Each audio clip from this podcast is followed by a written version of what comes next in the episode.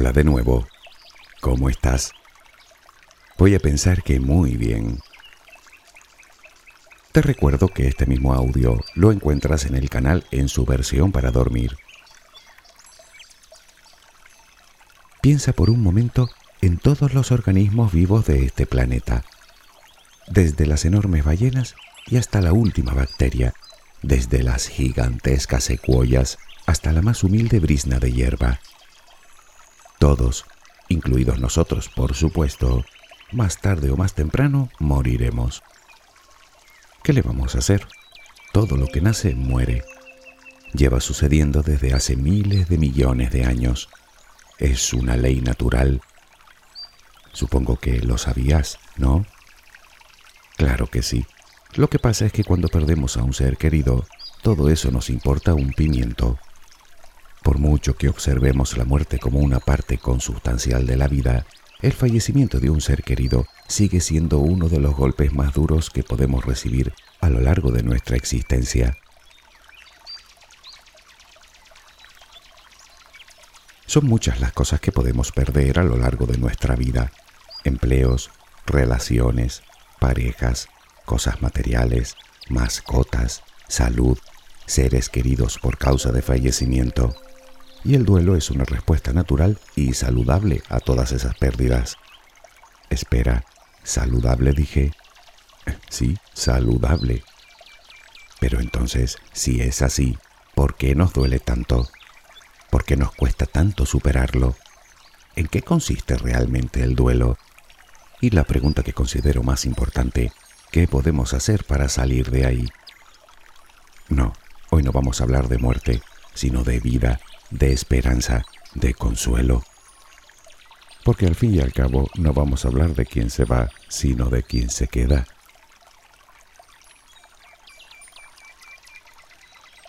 La palabra duelo proviene del vocablo latino dolus, que significa precisamente dolor. Supongo que con eso queda todo dicho. Casi todos lo hemos atravesado en algún momento, y quien no se ha visto en tal situación conoce a alguien que sí, y además seguro que es perfectamente capaz de imaginarla. Es lo que tiene ser un ser humano. Establecemos vínculos con nuestros semejantes desde que nacemos y nos pasamos el resto de la vida creando muchos más. Cuando alguien cercano fallece, se produce la ruptura de dicho vínculo. Es lo que consideramos como pérdida emocional. Para que dicha pérdida produzca un proceso de duelo, deben darse al menos dos circunstancias. La primera es que el vínculo del que hablamos sea importante y la segunda es que debemos considerarlo como irreemplazable, lo que nos obliga a adaptarnos a un nuevo entorno sin esa persona.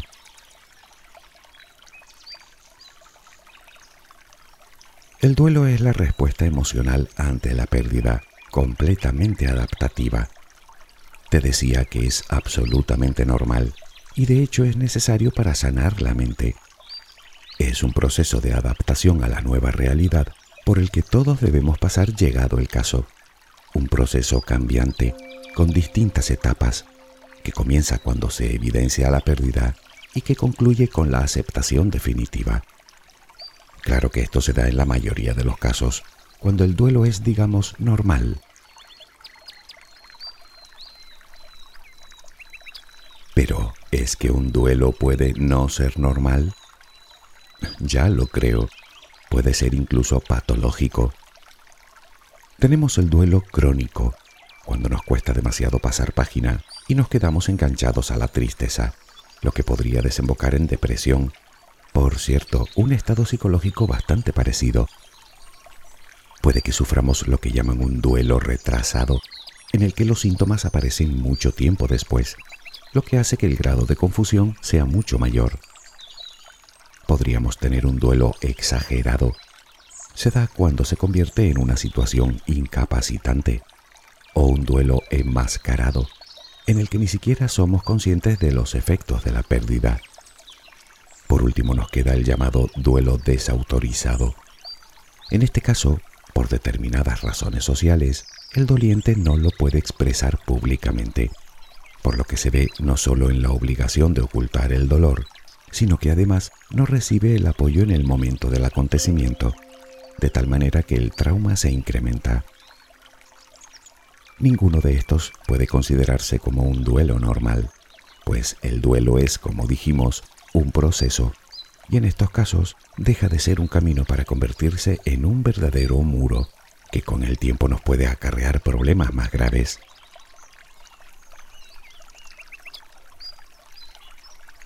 Lo cierto es que hablar de un duelo normal resulta un tanto extraño, habida cuenta de lo desagradable que puede llegar a ser. Pero debes tener en cuenta que en el proceso de adaptación no solo se incluyen los aspectos cotidianos, sino aspectos emocionales y cognitivos. Por eso es tan importante que se desarrolle con normalidad. De hecho, la falta de él hará que toda esa reorganización no se lleve a cabo o se haga mal. En cualquier caso no es un camino fácil, así que tanto si tus circunstancias son normales como si no, si ves que te está costando más de la cuenta, lo mejor que puedes hacer es acudir a un psicólogo. No es ninguna deshonra pedir ayuda y consejo, más bien todo lo contrario, es una decisión de gente sabia y los terapeutas están ahí para eso.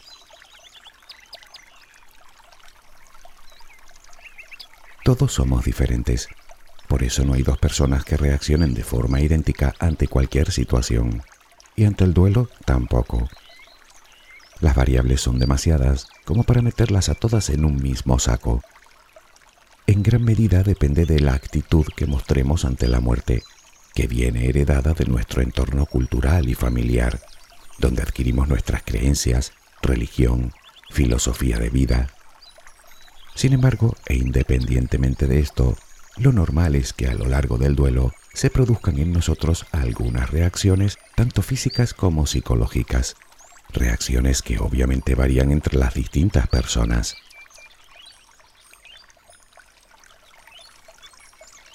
Hablando de síntomas, destacan los mareos, fatigas, dolores de cabeza, malestar de estómago, opresión en el pecho y la garganta, dificultad para respirar, pérdida o aumento de peso, nos volvemos más irritables, tal vez con episodios de agresividad.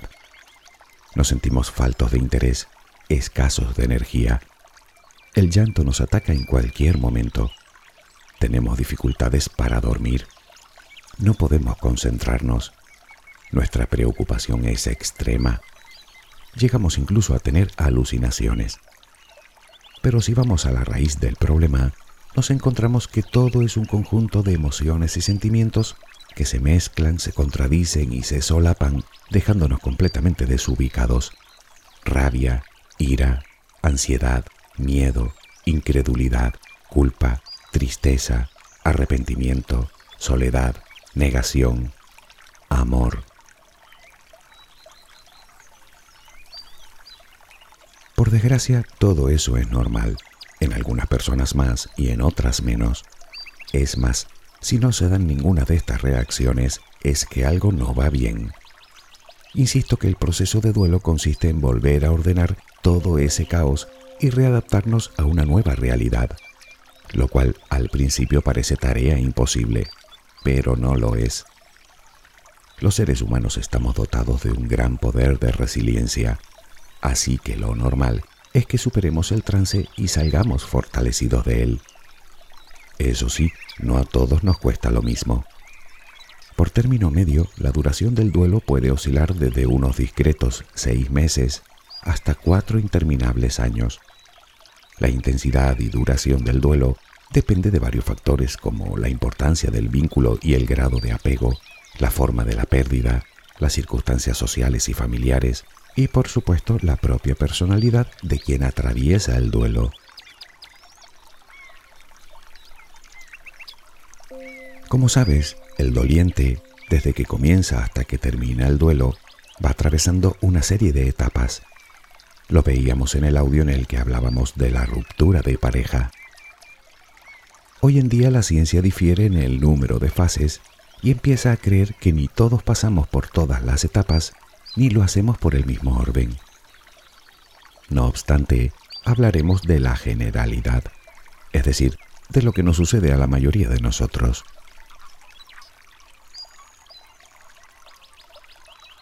Nos encontramos con una primera etapa, llamada etapa de la negación. Negamos la realidad con el fin de distanciarnos emocionalmente del suceso, lo que nos ayuda a amortiguar un poco el golpe y a aplazar el dolor. Puede parecerte un error, pero esta etapa parece ser fundamental como método protector para dar tiempo a asumir la información y hacer que nuestro cambio de estado de ánimo no sea tan brusco, algo que nuestro organismo agradece. Obviamente podemos quedarnos enganchados en esta etapa, cosa muy poco recomendable. Siempre que supere los tres meses, se considerará excesivo. La segunda etapa es la de la ira. Sentimos rabia y resentimiento. Ambas son productos de la frustración que sentimos por no poder arreglar la situación. Percibimos la muerte como el resultado de una decisión, por lo que empezamos a buscar culpables, entre los que puede estar incluso la propia persona fallecida. Nuestros pensamientos son muy confusos, no logramos entender, estamos muy ofuscados, todo lo cual suele desembocar en algún episodio de ira. Luego tenemos la etapa más difícil, la de la tristeza o la de la depresión. En realidad no hablamos de la depresión como trastorno, sino, como te dije antes, de un conjunto de síntomas similares. Entramos de lleno en la realidad, eliminando todo atisbo de esperanza. Es entonces cuando comenzamos a sentir esa profunda sensación de vacío. Vivir en un mundo en el que esa persona ya no está es demasiado para nosotros. Esta es la etapa en la que nos encontramos más cansados y tendemos más al aislamiento. Es probable que lleguemos a pensar que no saldremos nunca de ella, pero no.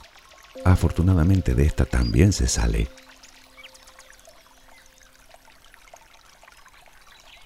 Posteriormente llega la etapa de la aceptación y reorganización. No nos queda otra. Le vamos buscando un significado al suceso hasta que logramos encajarlo en nuestro día a día. Poco a poco vamos recuperando nuestra capacidad de estar alegres, de disfrutar de otras cosas, de interesarnos por otras personas. Lentamente todo va volviendo a la normalidad y por supuesto volvemos a crear nuevos apegos. Vivir cada una de estas etapas, por difícil que nos resulte, es fundamental para mantener nuestra salud mental y restablecer nuestro equilibrio. El motivo es que nos ayudan a evolucionar durante el desarrollo del duelo, a superar una serie de retos muy importantes. Verás, tenemos el reto de aceptar la pérdida, el reto de experimentar el dolor y la tristeza, el reto de adaptarnos al mundo sin esa persona, y por último, y no menos relevante, el reto de recolocar emocionalmente a esa persona con el fin de enfocarnos en el futuro. Desde luego no hablamos de minucias.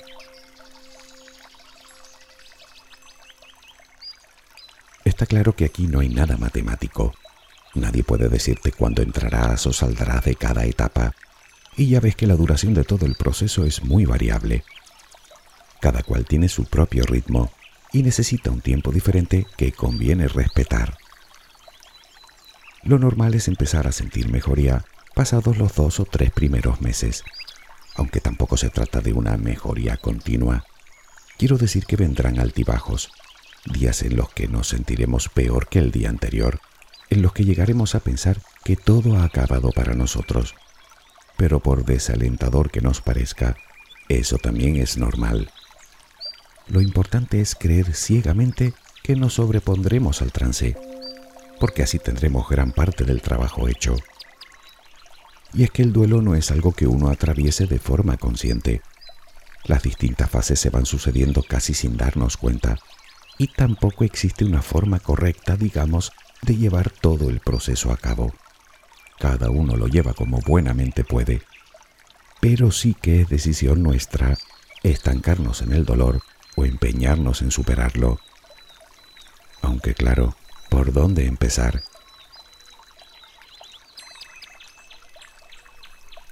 Creo que lo mejor de todo es comenzar por tomar conciencia de cuáles son nuestras necesidades emocionales en esos momentos. Necesidades que si se ven satisfechas, contribuirán a hacernos el proceso más llevadero. Una de ellas es contar con un apoyo, ser escuchados y sentir que nos comprenden. Tenemos también la necesidad de poder expresar nuestras emociones y sentimientos y la de saber que lo que nos está ocurriendo es absolutamente normal, que es parte del proceso y que no es malo sentirse así. Y sobre todo, tenemos la necesidad de sentir total libertad a la hora de llevar nuestro duelo a nuestra manera.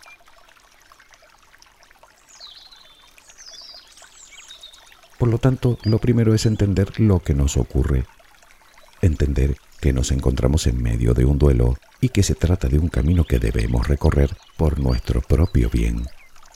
Entender que tenemos que atravesar distintas etapas y que, aunque el tiempo corre a nuestro favor, no hace falta eternizar el duelo. Entre otras cosas porque, si lo piensas, no sirve para nada, salvo para sumar una pérdida más a la ya acaecida, la nuestra. Por último, debemos entender también que es un proceso gradual que tal vez no notemos nada de un día para otro, si acaso incluso cierto retroceso, pero que a lo largo de las semanas y los meses nos iremos sintiendo mejor. Por lo tanto, debemos mantener siempre firme nuestra fe en nosotros mismos.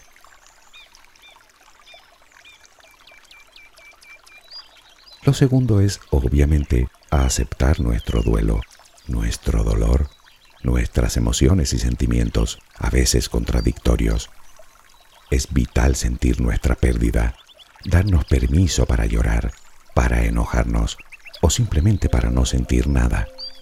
Insisto, es un proceso al que no conviene renunciar por pura cuestión de salud.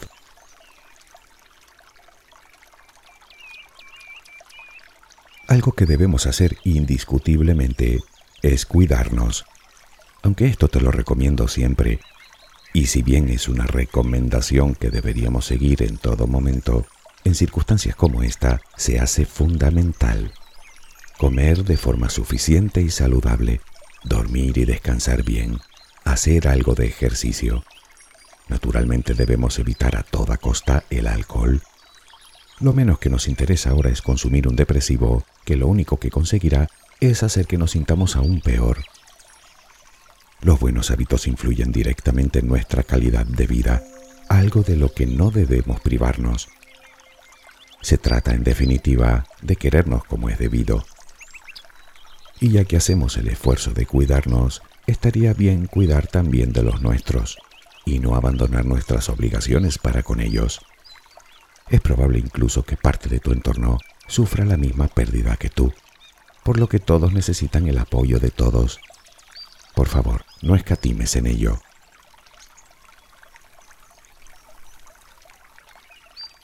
Atendiendo a nuestras necesidades, es importante expresar todo lo que sentimos, hablar del tema con familiares, con amistades, con compañeros de trabajo, contarles cómo nos sentimos. Aislarnos no es una buena decisión. Por contra, verbalizar nuestros pensamientos y emociones nos ayudará, por un lado, a comprender la situación en su conjunto, habida cuenta de la confusión que reina en nuestra cabeza, y por otro, a aceptar que esa persona ya no está con nosotros.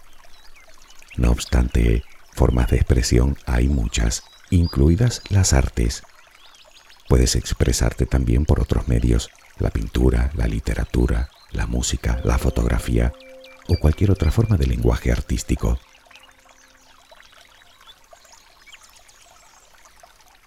¿Qué duda cabe de que son momentos difíciles en los que debemos armarnos de paciencia?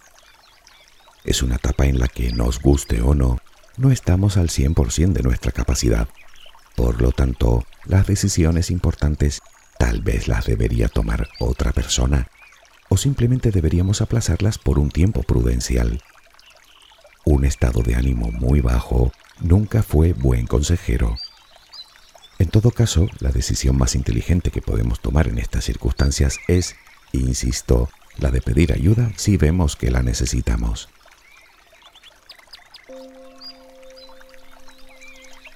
En cuanto no sea posible, nos viene muy bien incorporarnos a la rutina diaria. Necesitamos ir enfocando nuestra mente poco a poco en otras cosas, mantenerla ocupada. Es muy positivo recuperar cuanto antes nuestro estilo de vida, hacer cosas que nos gusten y que nos hagan sentir bien, pasar tiempo con la familia y amigos. No obstante, dicho así puede dar la impresión de que lo que te recomiendo es olvidar cuanto antes. No, ni muchísimo menos. Es más, ni puedes ni debes. Esa persona seguirá con nosotros mientras mantengamos vivo su recuerdo. Así que vuelve a contar esa anécdota otra vez. Dedícale tus logros. Enmarca aquella foto que te gusta tanto. Ponle su nombre a un bebé o a un árbol. ¿Por qué no? Podrás sentarte a leer bajo su serena sombra de vez en cuando. Te aseguro que es una forma maravillosa de consolar el alma.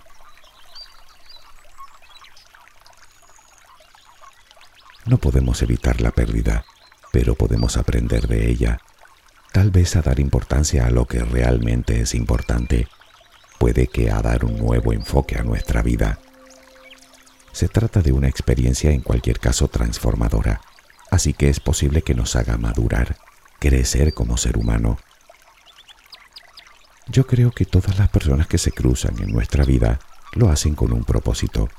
Por lo tanto, celebra que el universo te cruzara con esa persona y agradece todo lo que viviste con ella, todo lo que aprendiste de ella.